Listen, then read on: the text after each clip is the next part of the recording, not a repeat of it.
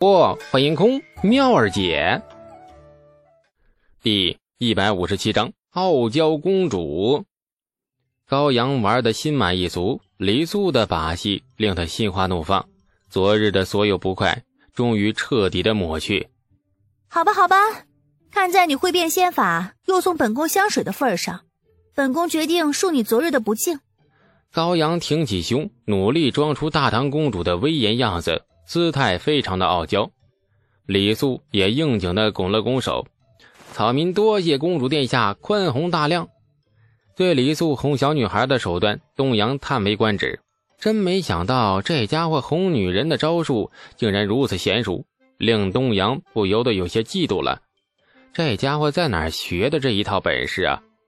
莫名其妙的，高阳居然跟李素交上了朋友，很纯洁的朋友。李素送了香水，又变了仙法之后，高阳发现这个看起来很讨厌的家伙，其实还是很好玩的，比他那个安静沉闷的黄杰好玩多了。于是高阳缠上了李素，往来太平村越来越频繁了。那十二三岁根本就是情窦未开的年纪，高阳对李素倒是没有男女之情之类的想法，就像是认识了一个时刻能给他带来惊喜乐趣的大哥哥。对于高阳，李素更没有丝毫男女情感方面的想法。小丫头别说脾气不招人待见，身材也是干干瘪瘪，毫无亮点。对这样的小丫头，脑子被门夹了无数次，也没有办法产生任何男女方面的爱意。人与人之间只有互相接近，并且渐渐了解之后，才能决定对对方的喜或恶。这最初见到高阳时，李素比较反感的，他就像是一个典型被惯坏的孩子，礼貌是无法奢求了，说话行事都是一副理所当然的样子。正所谓普天之下莫非王土，他老爹拥有天下，而他拥有他老爹，所以理论上他可以把全天下的人都踩在脚底下，包括他李素。如此跋扈张狂的性子，李素自然不喜，所以他不介意整整他。然而，真正熟悉了以后，高阳公主身上还是有一些亮点的。她虽然跋扈，但是性子很单纯，也很直爽，喜和恶、爱与憎，明明白白的写在脸上。当她用鼻孔瞪着你的时候，证明在她心里真的只是把你当成了蝼蚁；而她对你笑的时候，则证明她和你在一起很开心。李素喜欢跟这样的人来往。就像那王家兄弟一样，打交道不累。更喜欢高阳的地方是，这些年宫里的礼仪师傅教给高阳的宫廷礼仪，全都被他学到狗肚子里了。笑的时候咧开嘴，肆无忌惮的哈哈大笑；哭的时候也没有梨花带雨的做作，也是咧开嘴，鼻涕眼泪齐流，完全没有任何礼仪方面的顾忌。这一点上。李素甚至觉得他比东阳都做得好。东阳性子太文静，而且啊，对礼仪也颇为看重，很少见他毫无顾忌的哭或者笑。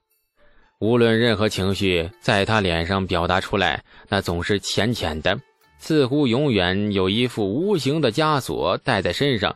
初时无法挣脱，后来竟然也慢慢习惯了。有一天，当有一个人愿意帮他卸去这副枷锁。他还是觉得不习惯，又主动把这副枷锁给戴上。或许这便是成长的代价吧。如今高阳每天都要来一趟太平村，领着侍卫风风火火的进村打劫的架势。三五天下来，李素被缠得有点头疼了。他发现这位小公主越来越难缠了。比如今日，高阳竟然招呼都不打，直接杀到李素家里来。东阳陪着他一起进了李素的家门。公主驾到是大事，薛管家吓得脸都白了，急忙跑到内院，哎，禀报主人。李道正匆忙地跑出来，下令大开中门迎接。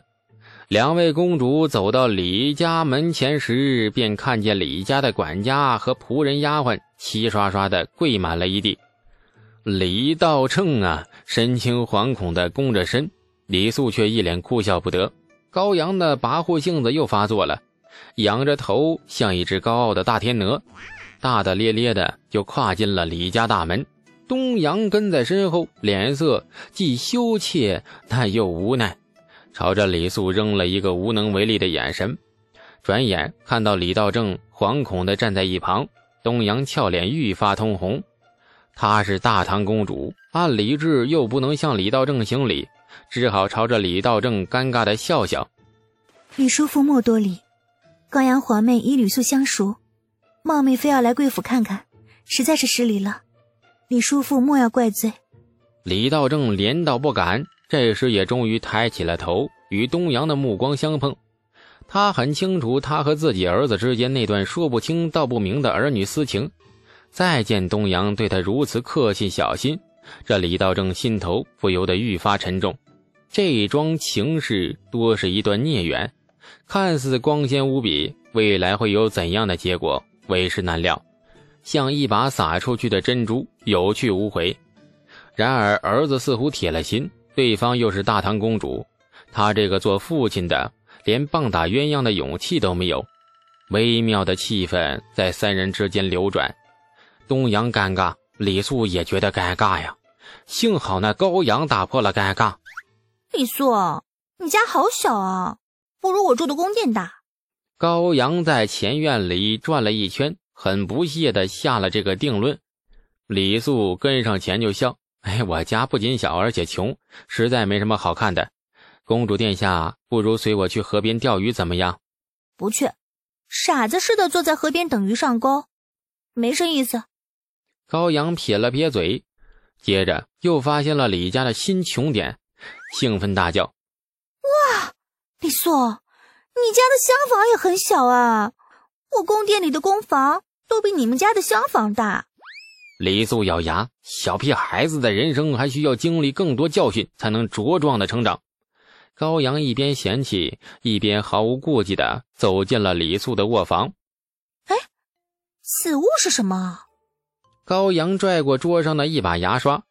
日子越过越好了，李素的牙刷也升级了，牙刷柄都换成了玉石的，看起来碧绿剔透，外观上很养眼。呃，这个是用来刷牙的。嗯，很多年前一位游方道士高人传给我的秘方。李素很耐心的解释：“刷牙。”高阳疑惑的拿起牙刷，仔细的端详。“哎，送你了。”李素这次学聪明了，赶在这个无知小丫头把牙刷塞进自己嘴里之前，抢先送人，这样就不会心疼了。其实还是很心疼。嗯，如此，本宫便接受你的这番好意了。高阳很骄傲的就端起了架子。非常坦然的收下了牙刷，好奇的目光再次打量屋内的摆设，如同文物贩子收古董似的，贼精贼精。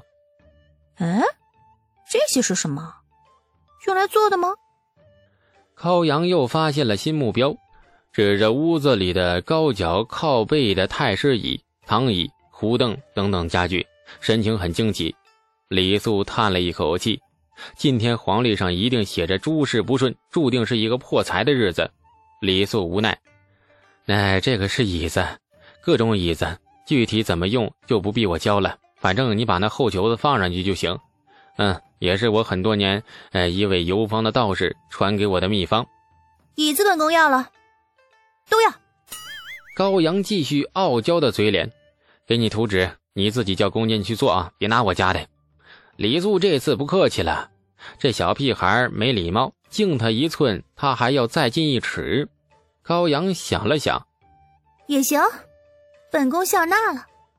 屋里转了一圈，高阳连李家的茅房都没有放过，捏着鼻子，一脸嫌弃的进去转了一圈。看着高阳钻进茅房，李素黯然的叹了一口气。果然呢，这茅房里传来一阵冲水的声音。紧接着便是高阳兴奋的大叫：“这是什么东西？啊一拉竟然会冲水，好厉害啊！”李素瞪了一眼忍笑忍得很辛苦的东阳：“哎，这这这这是这个叫做冲水马桶。很多年前，知道知道，游方道是吗？这个冲水马桶也送你了。”李素很爽快，高阳这回不乐意了：“呸！”臭烘烘的东西，本宫才不要呢！把图纸给我吧。哎，好，图纸给你。李素现在只想赶紧把这位傲娇的小屁孩撵走。还有，你这个人到底什么运道啊？怎么老是让你碰到游方道士，而且都是有本事的道士？秘方图纸当破烂似的塞给你，你给他们下药了？小屁孩不容易打发呀，除了要忍着心痛把家里那样这样的东西白白送给他外，还要回答他无数白痴或者轻微白痴的各种问题。就在李素被逼得快要发飙之时，东阳终于挺身而出，帮他解了围。高阳终于心满意足了，他深深的觉得这次来到李家来对了，大有收获。临走，非常傲娇的表示，他以后会经常来李家巡视，有什么新奇的玩意，提前准备好。公主殿下驾到后，果断拿出来献给殿下。嗯，这神态一定要恭敬，出手一定不要迟疑。今日李素这种服务态度是要打差评的。揣着李素送的各种图纸，高阳和侍卫们如同成功洗劫了村子的马匪，兴高采烈的回寨庆功。东阳忍着笑。有意无意的走到最后，李素拽住他的胳膊：“你能不能帮个忙啊？你明日进宫，请你父皇把这位公主殿下腿打断，让他别到处乱跑了。我可以免费帮他造一个轮椅。”东阳红着脸捶了他一下：“不就是拿你几样东西吗？小气样！我回去叫父皇把你的嘴撕了，我看你还说缺德话。”目送两位公主远去。站在门口的李家父子对视一眼，松娃咋这个样子嘛？丢东西了？李道正皱眉，李素有气无力的抬头：“爹，家里那些新奇的东西和图纸，全都被他抢了。”啥？抢了？李道正紧张了：“娃呀，你打听清楚没有？那个小女娃真的是公主？”李素叹了一口气。这图纸值不少钱呢！啊！这李道正一屁股瘫坐在门槛上，父子二人难得有默契的发出了悲鸣：“唉，活不成了。”感谢您的收听，去运用商店下载 Patreon 运用城市，在首页搜索海量有声书，或点击下方链接听更多小说等内容。